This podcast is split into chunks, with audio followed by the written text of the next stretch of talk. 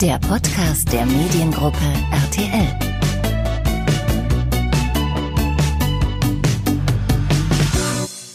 Hallo, ich bin Niklas Vautek aus dem Kommunikationsteam der Mediengruppe RTL. Und heute will ich mit euch zusammen einen Blick auf unsere Fiction-Offensive werfen. Dazu habe ich mit Hauke Bartel und Frauke Neb, den Bereichsleitern Fiction der Mediengruppe RTL, gesprochen. Wie Corona die Dreharbeiten in diesem Jahr beeinträchtigt hat und welche Hygienemaßnahmen getroffen werden mussten, das haben die beiden mir in dieser Podcast-Folge erzählt. Und natürlich wollen wir auch über die große Anzahl neuer Fiction-Formate sprechen, die gerade für die Sender und TV Now produziert werden. Und auf die nicht nur wir uns, sondern auch ihr euch wahnsinnig freuen könnt. Viel Spaß mit dem Gespräch. Herzlich willkommen, Frauke und Hauke, ähm, die Fiction, das Fiction-Duo der Mediengruppe RTL. Schön, dass ihr bei uns im Podcast zu Gast seid. Hallo. Schön, dass wir kommen dürfen. Wir äh, haben wahnsinnig viel zu besprechen zum Thema Fiction in der Mediengruppe RTL. Nicht nur bei TV Now, sondern äh, auch letztendlich alle Sender betreffend und gerade in diesem Jahr ganz besonders viele Fragen, die sich aufdrängen. Ihr seid äh, seit Januar in der Verantwortung für den Bereich und ähm, habt euch viel direkt vorgenommen. Wir haben in Berlin die TV Now Fiction Offensive angekündigt. Elf Formate waren da ähm, in der in der Kommunikation äh, vorgestellt worden und dann dann kam Corona. Äh, wie war diese ganze Zeit für euch, also sowohl in, in diese neue Verantwortung zu kommen, direkt loslegen zu wollen und dann so, yeah, äh, erstmal abgebrochen zu werden. Ach nee, doch nicht. Ach doch. Nicht. Ja, äh, ja äh, spannend, herausfordernd sicherlich, ähm, aber bis jetzt ähm, hatten wir auch eine, eine tolle Zeit. Also ähm, ich glaube, das Jahr wäre so oder so sehr spannend geworden. Du hast es selber gesagt. Äh, wir haben eine Menge angekündigt. Wir haben äh, uns auch als Bereich ähm, ja neu zusammengefunden. Die äh, Fiction-Bereiche der, der linearen Sender und von TV Now sind sozusagen zusammengewachsen. Ähm, wir haben wahnsinnig viele Projekte ähm, in Entwicklung äh, genommen äh, und ähm, geben aktuell, äh, investieren so viel Geld wie nie in deutsche Fiction. Also ich glaube, wir hätten so oder so ein sehr ereignisreiches Jahr gehabt. Ähm, und dann kam Corona und hat äh, uns da einen kleinen Strich durch die Rechnung gemacht. Ähm, ich würde aber sagen, wir hatten fast ein bisschen Glück im Unglück, weil ähm, die von den elf Projekten, die wir in Berlin angekündigt hatten, waren die allermeisten tatsächlich noch im Entwicklungsstadium, so dass wir die Zeit eigentlich super nutzen konnten, um an den Büchern zu feilen. Ähm, trotzdem waren auch wir natürlich davon betroffen, mussten teilweise Drehs unterbrechen, äh, Produktionen schieben. Aber ich glaube, es hätte uns auch noch deutlich schlimmer treffen können. Wie, wie war das für dich, Frauke? Also ich meine, jetzt kanntet ihr euch schon vorher äh, und habt zusammengearbeitet im, im Vox-Team, aber plötzlich wahrscheinlich ja auch bei euch Homeoffice, ähm, ein anderes Miteinander, nicht mal gerade beim anderen ins Büro gehen. Hat das was verändert oder? Ja, schon. Also ich glaube, ähm, die ganze Branche hat, hat so eine Findungsphase durchgemacht, virtuell. Und ich finde, man kommt auch teilweise an seine Grenzen und wünscht sich die ein oder andere persönliche Besprechung zurück.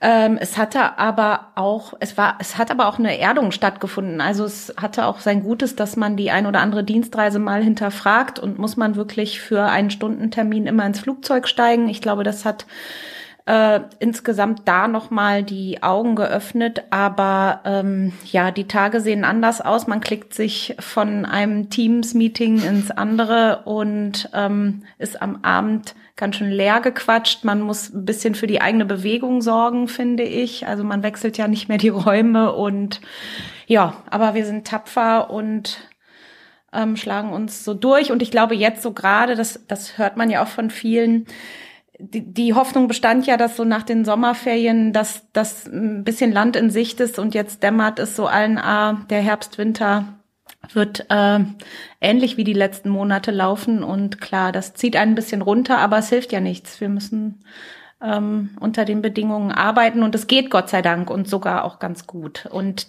das, was wir so sehen, auch was, was äh, vor und hinter der Kamera passiert, da sind wir total angenehm überrascht, was, was unter diesen eingeschränkten Bedingungen jetzt auch bei Drehs möglich ist und entsteht. Gott sei Dank. Wir wollen gleich ja auch noch über die verschiedenen angekündigten Formate, die jetzt äh, nach und nach in, in den Drehstart gegangen sind, sprechen und natürlich auch über die Sicherheitsvorkehrungen, die jetzt zwangsläufig getroffen werden mussten.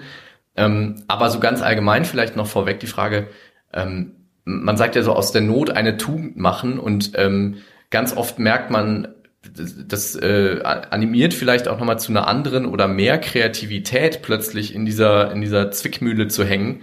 Ähm, könnt ihr könnt ihr da vielleicht auch was zu sagen? Wie wie ging es euch damit? Also hattet ihr auch das Gefühl bei dieser ganzen misslichen Lage, dass es gerade nochmal zu Kreativität animiert?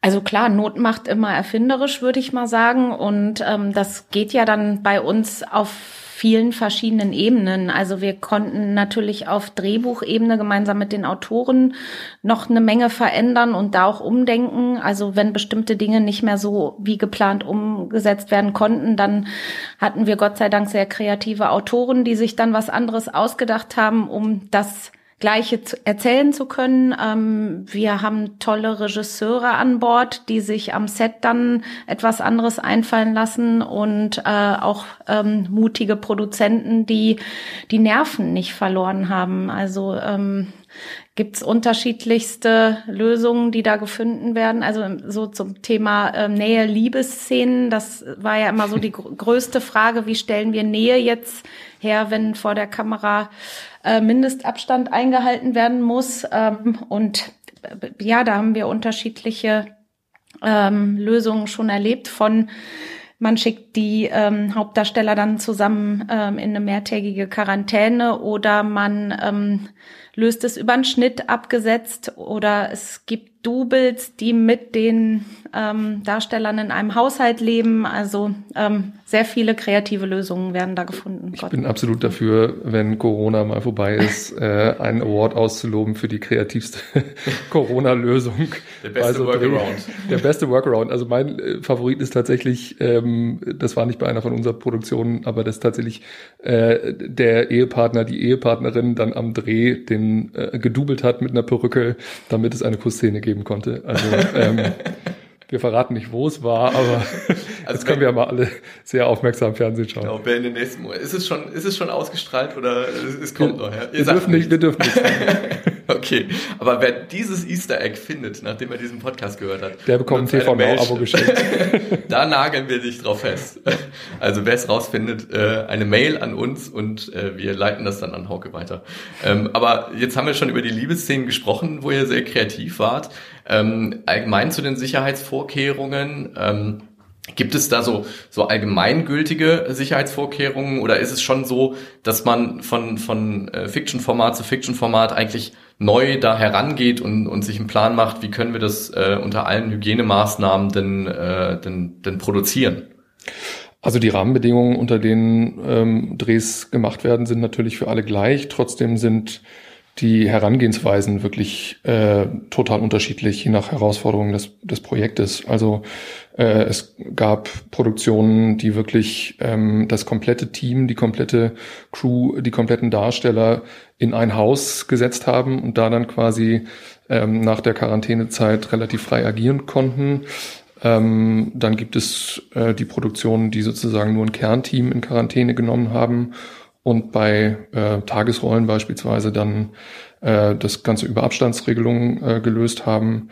Also da gibt es eine Bandbreite von bis und man guckt sich wirklich bei jeder Produktion an, was ist unverzichtbar, was müssen wir irgendwie herstellen und wo ähm, ja, kann man den besagten Workaround sozusagen nutzen es hat ja auch nicht jede Episode oder jedes Projekt eine Liebesszene. Ne? Also es ist auch noch inhaltlich abhängig und es gab Formate, die konnten, glaube ich, etwas einfacher unter den neuen Bedingungen antreten und da musste dann nicht so viel angepasst werden und die, die ähm, ja, also Krimis zum Beispiel, wo man aus der Distanz schießt. Ja, genau, richtig. ja, da, Wir haben aber äh, allerdings auch eine Szene äh, gesehen, nicht bei unseren Produktionen, wo jemand mit einem Messer bedroht wurde auf äh, anderthalb Meter Abstand. Da muss man dann äh, als Zuschauer auch sich sozusagen auf die Geschichte äh, stärker einlassen. Aber auch das Thema äh, Komparserie ist natürlich ähm, entscheidend. Also wie stellt man wirklich, wie erzählt man Masse ähm, am Set? Ähm, da gab es dann auch die Möglichkeiten, dass man eine ganze Familie sozusagen als Komparsen dazugeholt haben, weil die können dann zumindest äh, nah beieinander stehen und dann so ein bisschen über Inseln gegangen ist. Also da wurde schon, äh, wurden schon viele tolle kreative Lösungen. Ich glaube auch viele ähm, Feierlichkeiten äh, wurden dann in den Garten verlegt im Sommer. Das ging ja Gott sei Dank auch ganz gut, dass man, glaube ich, auch eine Menge über Außendrehs dann lesen, lösen konnte und nicht alles in, in den Sets drehen musste. Also wie bei vielen auch privat gerade zu Hause ja. eher draußen gefeiert wurde. Wenn überhaupt, äh, ist es auch in der Fiction nicht anders. Das ist ja dann realistisch im Grunde auch an der Stelle. Ja. Ähm, gibt es trotz äh, der Sicherheitsvorkehrungen, unter denen Drehs möglich waren, ähm, ähm, viele, viele Formate, die ihr auch grundsätzlich erstmal schieben musstet? Oder wie würdet ihr so den Anteil in diesem Jahr ähm, ähm, benennen? Also was konntet ihr trotz aller Widrigkeiten irgendwie umsetzen und wo habt ihr gesagt, okay, das das funktioniert aktuell noch nicht. Also erstmal gab es natürlich ähm, so in der ersten Hochphase von Corona ähm, mussten sich erstmal alle orientieren. Da wurden, standen im Grunde erstmal alle Räder still und man musste schauen, was äh, was kriegt man jetzt unter. Ähm, bei ja dann doch überraschend vielen Produktionen konnten wir wirklich sagen, nee, das trauen wir uns zu, unter den Sicherheitsvorkehrungen sozusagen zu drehen. Deshalb sind wir jetzt auch ähm, relativ fleißig. Also ich glaube, wir haben jetzt die meiste äh, Anzahl an Produktionen parallel im Dreh, zumindest in diesem Jahr. Ähm, trotzdem gab es natürlich Sachen, wo man gesagt hat, das wird, ähm, solange Corona eine Rolle spielt und kein Impfstoff gefunden ist, wird das schwer umzusetzen sein. Ich, wir haben König von Palma ja beispielsweise angekündigt, ähm, eine Geschichte, äh, die Mallorca der, der frühen 90er Jahre spielt und so den, den Aufstieg äh, der äh, großen ähm, ja, Bierhallen äh, da erzählt und ähm, Massenszene, Reiseproduktion, äh, volle äh, Partyszenen, äh, das kann man sich dann wirklich nur schwer vorstellen. Und da müssen wir noch ein bisschen Geduld haben. Jetzt haben wir aber einige Drehstarts auch schon äh, vermeldet und äh, deshalb sollten wir tatsächlich, du hast ja gerade schon mit dem ersten Format äh, konkret angefangen, auch wirklich mal in die, in die, in die Formatbetrachtung gehen. Ähm, der erste Drehstart der Fiction-Offensive war die Serie Acht Zeugen mit Alexandra Maria Lara in der Hauptrolle. Ähm, könnt ihr kurz er erklären, worum geht es in der Serie für denjenigen, der vielleicht bei der Fiction-Offensive im Februar nicht am Start war? Sehr gerne. Da geht's um ähm, eine Entführung eines kleinen Mädchens aus einer äh, Museumshalle und ähm, Während äh, der Tat waren acht Zeugen vor Ort. Ähm, und diese acht Zeugen sollen natürlich dazu beitragen und befragt werden, ähm, dass dieses Mädchen wiedergefunden werden kann. Und ähm, als Expertin wird ähm, eine Hirnforscherin hinzugezogen, die ähm, sich auf ähm, die Befragung von Zeugen und auf das Gedächtnis und dessen Manipulation spezialisiert hat. Und ähm, jede Episode ähm, erzählt halt ein Verhör eines einer Zeugin oder eines Zeugen und ja, die große Hoffnung, dass man die Täter hinter dieser Entführung äh, finden kann und dieses Mädchen retten kann. Bei der Produktion involviert ist auch Frau Dr. Julia Shaw. Und ähm, welche Rolle spielt sie denn genau bei, bei der Produktion? Ja, eigentlich eine äh, recht große, weil die ähm, Ju Dr. Julia Shaw war auf der einen Seite Inspiration und ähm, tatsächlich ja erzählerische Vorlage für die Idee und die die äh, Hauptfigur, ähm, die von Alexandra Maria Lara verkörpert wird. Und ähm, sie stand uns als äh, Wissenschaftlerin und Rechtspsychologin da auch dann ähm, während der ganzen Vorbereitung und Drehzeit als Beraterin zur Verfügung. Und man kennt sie ähm, sie hat, glaube ich, 2016 einen ähm, internationalen Bestseller geschrieben, das trügerische Gedächtnis und ähm, ja, hat sich auf dem Gebiet von Gedächtnispsychologie und ähm, Manipulation einen großen Namen gemacht. Das klingt auf jeden Fall sehr spannend. Könnt ihr verraten, wie die Dreharbeiten gerade so laufen oder Ja. Wo sind wir? Bei, welch, bei welchem Stand sind wir? Wann können wir es gucken am liebsten? Also das dauert noch ein bisschen, aber wir können ähm, erfolgreich vermelden, dass die Dreharbeiten abgeschlossen sind ähm, und wir uns gerade quasi in der Postproduktion äh, befinden und in der Schnittphase und ähm, ja freuen uns bald darauf, die ersten Schnittfassungen zu sehen und ähm, wir werden, also unsere Zuschauer können das dann im nächsten Jahr sehen. Okay. Bin gespannt, ob äh, die nächste Serie auch im nächsten Jahr zu sehen ist. Ähm, denn um Erinnerungen und deren Verlässlichkeit geht es auch in äh, dieser Serie. Ähm, Glauben. Könnt ihr auch da kurz erklären, worum handelt es sich bei Glauben? Ja, Glauben ist eine Serie, bei der äh, Ferdinand von Schirach äh, die Drehbücher geschrieben hat. Ähm, tatsächlich zum ersten Mal äh, alleine er auch als Drehbuchautor aktiv. Ähm, und es ist im Grunde ähm, die Geschichte der Wormser Prozesse äh, in, ja, äh, ins Heute gesetzt. Ähm, die Wormser Prozesse waren ja im Grunde einer der größten Justizskandale der deutschen Geschichte. Mitte der 90er Jahre ähm, wurden da ich glaube, 25 ähm, Personen angeklagt, äh, sozusagen Teil eines Kinderschänderrings zu sein. Äh, es wurden ähm, ja in aller Öffentlichkeit im Grunde ähm, drei Prozesse da geführt über Jahre.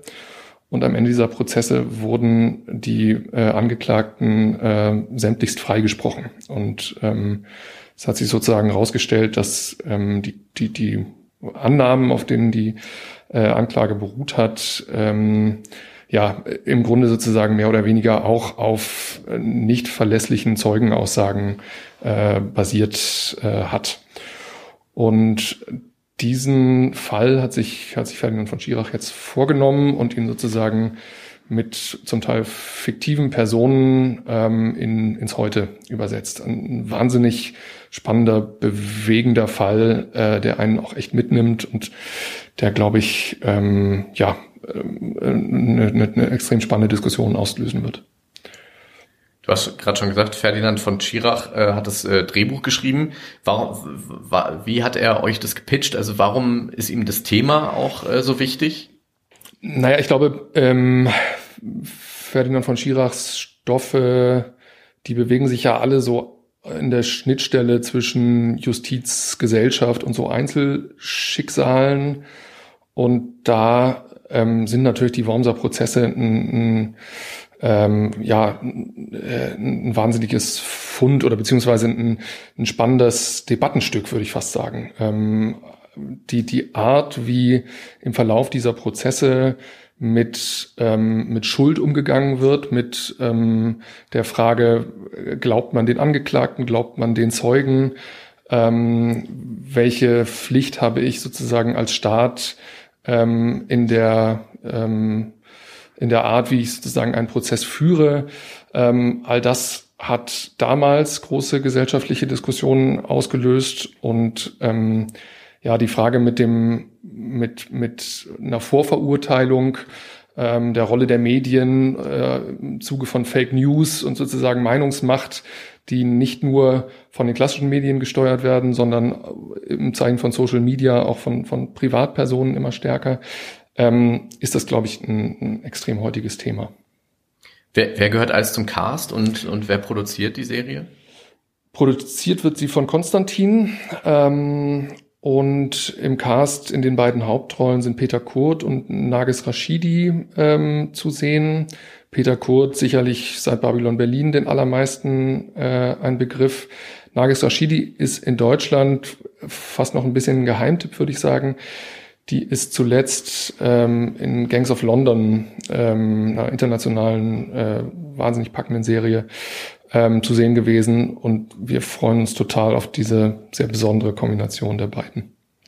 Zur Fiction-Offensive gehört auch, unter Freunden stirbt man nicht, ähm, eine Serie für TV Now und Vox. Pitcht mir doch mal gerade, warum sollte ich unbedingt unter Freunden stirbt man nicht einschalten, wenn es dann on air ist bei Vox und äh, abrufbar auf TV Now? Ähm, na, ich glaube, es ist eine wahnsinnig ähm, witzige und wahnsinnig berührende Geschichte, die einem da erzählt wird. Ähm, es geht um einen ja, Freundeskreis, so um die 60, Mitte 60, Ähm, fünf Freunde, deren so ein bisschen charismatischer ja, Leader, Anführer ähm, überraschend stirbt. Äh, und das fünf Tage vor Bekanntgabe des Wirtschaftsnobelpreises. Und auf diesen Wirtschaftsnobelpreis ist er sozusagen der absolute Favorit. Ähm, und unter der Annahme, dass er diesen Preis tatsächlich äh, gewonnen hat, ähm, entscheiden sich dann die vier Freunde, äh, den Tod fünf Tage lang ähm, geheim zu halten. Und ähm, ja, man kann sich vorstellen, dass das alles nicht so klappt, wie sie sich das vorgestellt haben. Ähm, also es ist wahnsinnig komisch, was dann da passiert, aber es löst bei allen auch sozusagen nochmal einen Blick zurück auf die Freundschaft, auf das Leben aus, ähm, der einen, ja, der einen auch wirklich sehr berührt. Ähm, und wir freuen uns total, da auch ähm, ein absolutes Star-Ensemble äh, gefunden zu haben für diese Serie. Also ähm, Heiner Lauterbach spielt mit Adele Neuhauser, Iris Berben, Michael Wittenborn. Ähm, also die vier äh, zusammen zu, zu sehen, das ist schon, ähm, ja, macht eine Riesenfreude. Und Walter Sittler spielt die Leiche. Walter Sittler spielt die Leiche. Wie überzeugt man Walter Sittler äh, von, von dieser Rolle? Wie, wie, wie kann man äh, sich das vorstellen, wenn man sagt, äh, lieber Herr Sittler, wir haben hier eine Leiche und wir brauchen sie. Also uns war irgendwie klar, wir, wir, wir wollen die prominenteste Leiche im deutschen Fernsehen da haben. Und ich glaube, er hat es, hat es sehr sportlich genommen, diese Anfrage.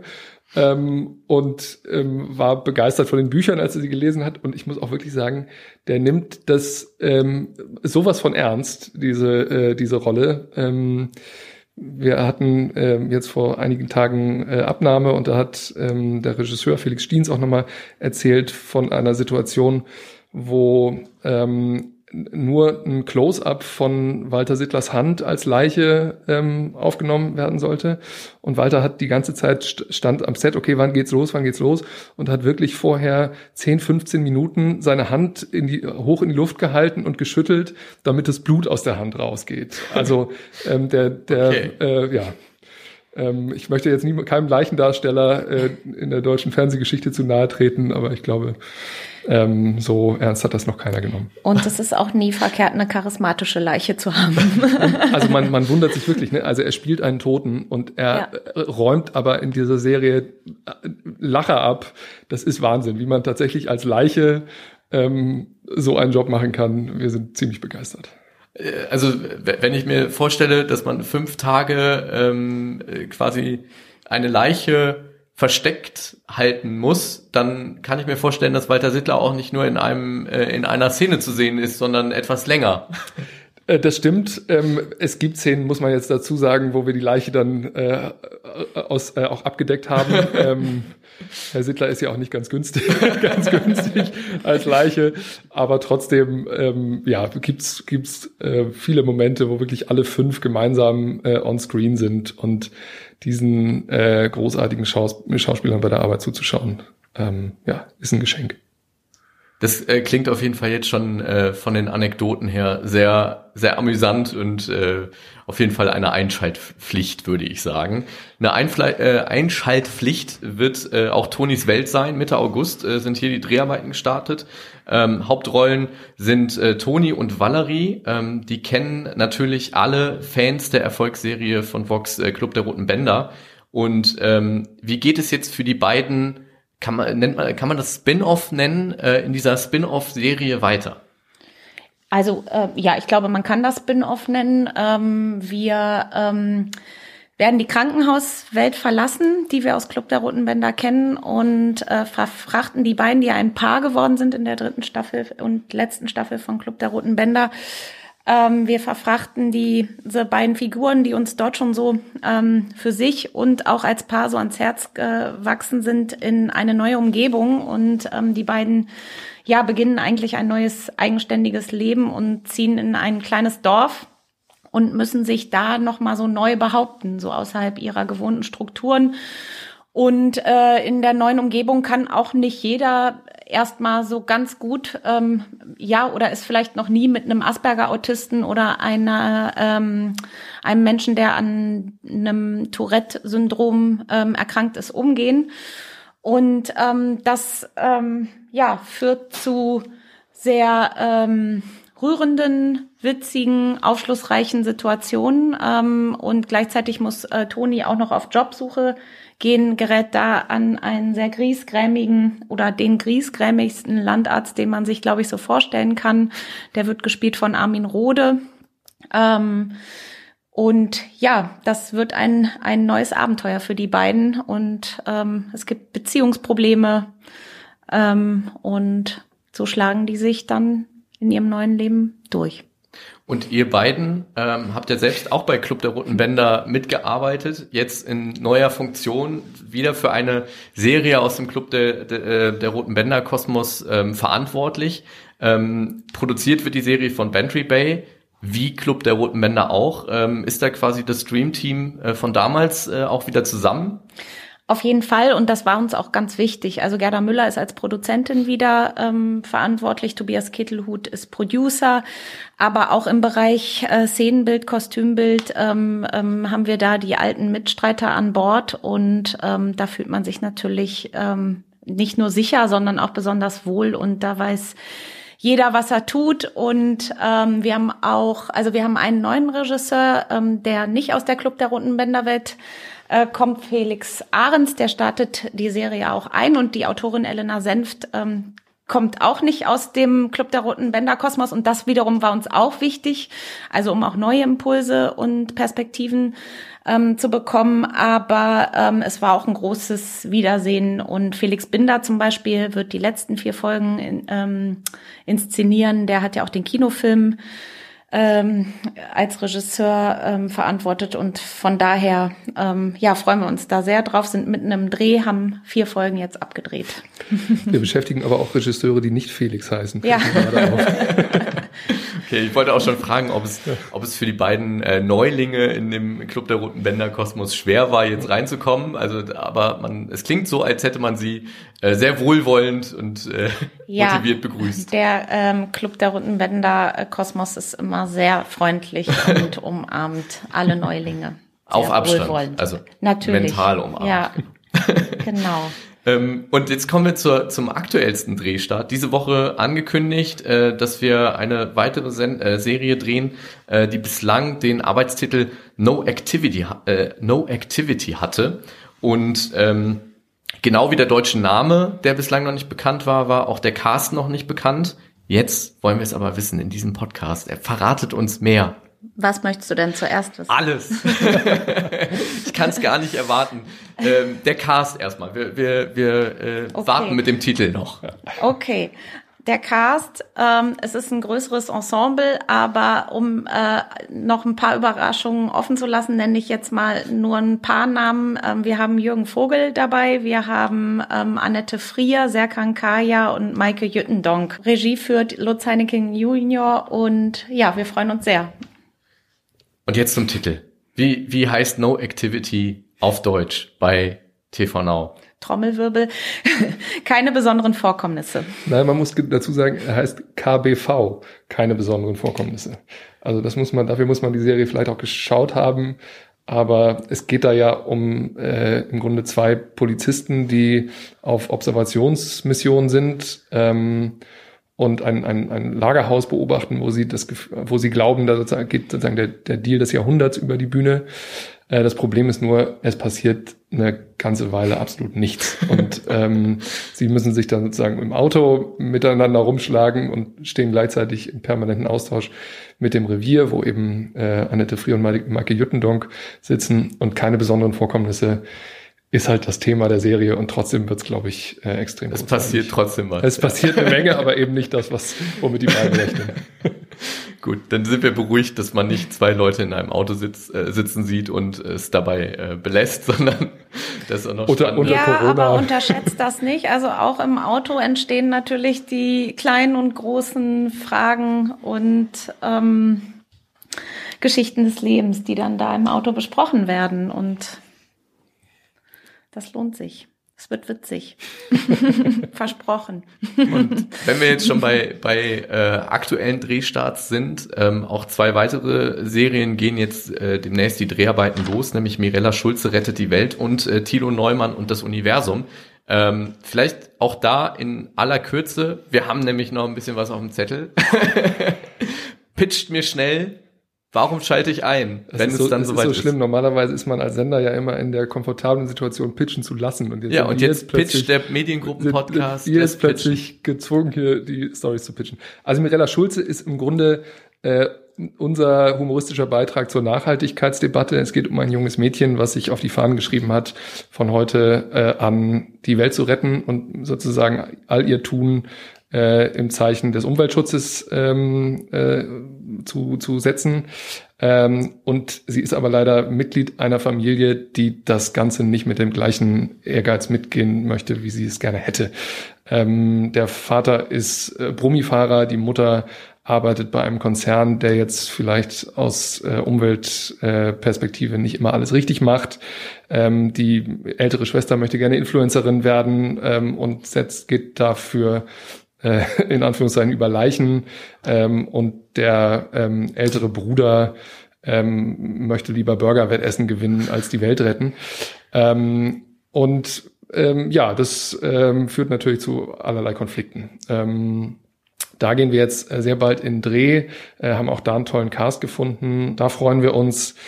Und Thilo Und, Neumann. Äh, Vielleicht noch ganz kurz, Ralf Fußmann kann ja auch ganz lustige Drehbücher schreiben. Stimmt, Ralf Fußmann hat die Serie entwickelt, äh, schreibt die Bücher. Ähm, also auch da ein tolles Team beisammen. Ähm, und wo wir schon bei Ralf Fußmann sind, sind wir im Grunde fast auch schon bei Christoph Maria Herbst. Der ist nämlich Hauptdarsteller der zweiten Serie, Thilo Neumann und das Universum. Auf jeden Fall ein volles Programm, wenn wir jetzt schon äh, schauen, was wir schon an Formaten angekündigt haben oder an Drehstarts kommuniziert haben. Ähm, was habt ihr im Bereich Fiction denn noch geplant? Den König von Ma äh, Palma hattest du schon schon angesprochen. Ähm, ist erstmal auch aufgrund der äh, Drehsituation äh, verschoben. Aber was habt ihr noch im Köcher, wo ihr quasi drauf wartet, dass es bald losgeht?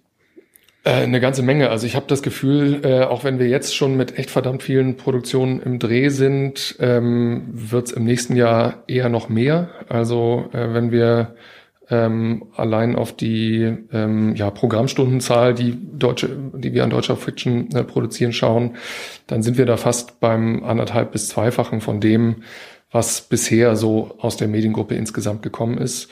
Äh, König von Palma hoffen wir natürlich trotzdem, dass wir es im nächsten Jahr ähm, umsetzen können. Faking Hitler äh, ist ein Titel, der, den wir auch schon angekündigt hatten, wo es um die gefälschten äh, Hitler-Tagebücher äh, geht und im Grunde den, äh, einen der größten Medienskandale der jüngeren deutschen Geschichte.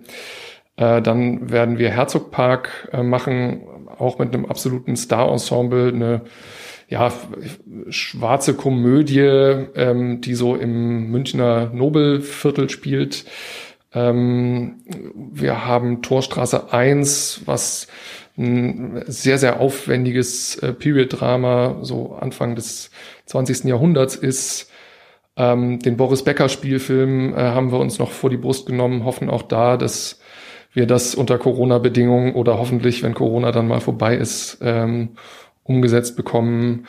Und ich äh, kann auch da sagen, das ist auch noch längst nicht das Ende der Fahnenstange. Also wir wollen uns ja auch noch ein bisschen was für den nächsten Podcast aufbewahren. Ähm, wenn wir jetzt also auf das gesamte Paket schauen, äh, dann ist die Auswahl ja wahnsinnig breit ähm, an, an Genres, äh, die ihr da zu bieten habt. Und es ist eine ganze Menge, äh, was ihr da noch vor der Brust habt. Habt ihr überhaupt noch Kapazitäten? Also weil ja vielleicht der eine oder andere Produzent, der eine Idee hat, hier gerade auch diesen Podcast hört und denkt, Hauke und Frauke, den mail ich morgen mal, aber haben die überhaupt noch Kapazitäten, wenn ich das so höre? Ja, die haben wir und die müssen wir auch haben, weil wenn man äh, sich jetzt überlegt, dass all die Projekte oder viele von denen, über die wir jetzt gesprochen haben, ja auch schon im nächsten Jahr ausgestrahlt werden. Wir wollen ja auch in den nächsten Jahren noch tolle Programme und Formate haben und senden. Insofern sind wir darauf angewiesen, dass Produzenten auf uns zukommen und uns tolle ähm, Stoffe und Inhalte pitchen, sofern sie denn zu uns passen, also zu Vox, RTL oder TV Now. Ähm, Also euer Posteingang ist auf jeden Fall offen für, für Mails, ja. Oma, immer. ist- Ich verlinke auch- eure er- Mailadressen hier in den Auch in wenn er ganz schön voll ist, ähm, äh, schauen wir natürlich trotzdem gerne auf alles äh, drauf, was da kommt. Sucht ihr nach äh, bestimmten Genres aktuell? Also äh, was ähm, muss der Stoff mitbringen, um euch zu gefallen und äh, wie entscheidet ihr? Ja, das ist es und nee, das äh, müssen wir ablehnen. Also ehrlicherweise tun wir uns schwer, so ganz explizite Genres auszurufen. Ähm, Ich glaube, grundsätzlich suchen wir nach Stoffen, die eine gewisse Lautstärke, ein Unterhaltungsversprechen erstmal mitbringen. Ähm, wo wir immer wahnsinnig neugierig sind, sind natürlich ja Marken, die bei jedem etwas auslösen, zu denen jemand, äh, jeden, äh, jeder ein, ein Gefühl zu hat. Äh, Themen, die Deutschland bewegen. Ähm, jüngstes Beispiel Wirecard-Skandal. Ähm, das ist sicherlich etwas, ähm, wo ja im Grunde eine Geschichte da in Realität abläuft, die man sich so hätte nicht ausdenken können. Das ist und sowas ausgedacht. Äh, und sowas nehmen wir uns da natürlich sehr gerne auch, auch spontan vor die Brust. Äh, da arbeiten wir jetzt äh, gemeinsam mit der UFA an einem, einem Doku-Fiction-Projekt. Ähm, also ähm, sowas macht uns immer sehr neugierig.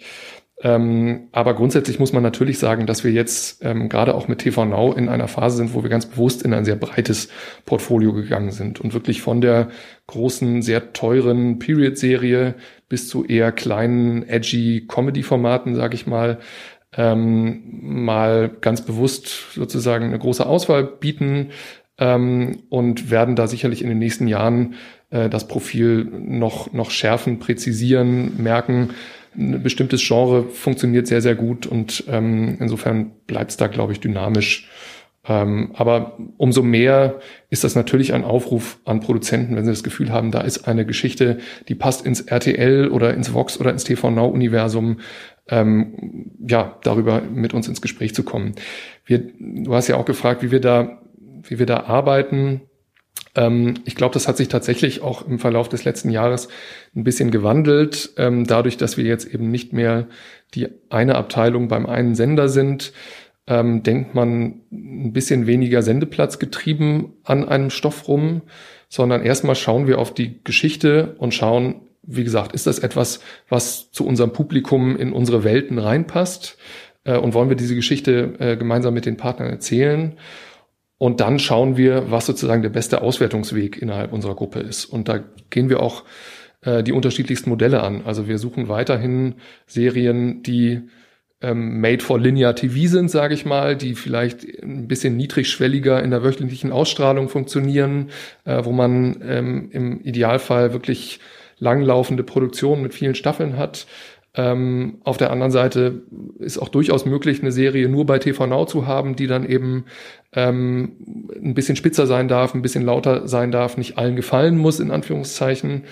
Ähm, und am liebsten haben wir natürlich Stoffe, wo wir das Gefühl haben, die können sowohl äh, auf einer Plattform ähm, für zukünftige Abonnenten interessant sein, sind aber dann auch beispielsweise in der Eventprogrammierung im linearen Fernsehen vorstellbar. Aber da erwarten wir dann gar nicht so sehr von den Produzenten, uns das vorzukauen, sondern das ist ein bisschen auch unsere Aufgabe, dann zu schauen, wenn wir von der Geschichte überzeugt sind, was machen wir dann mit der?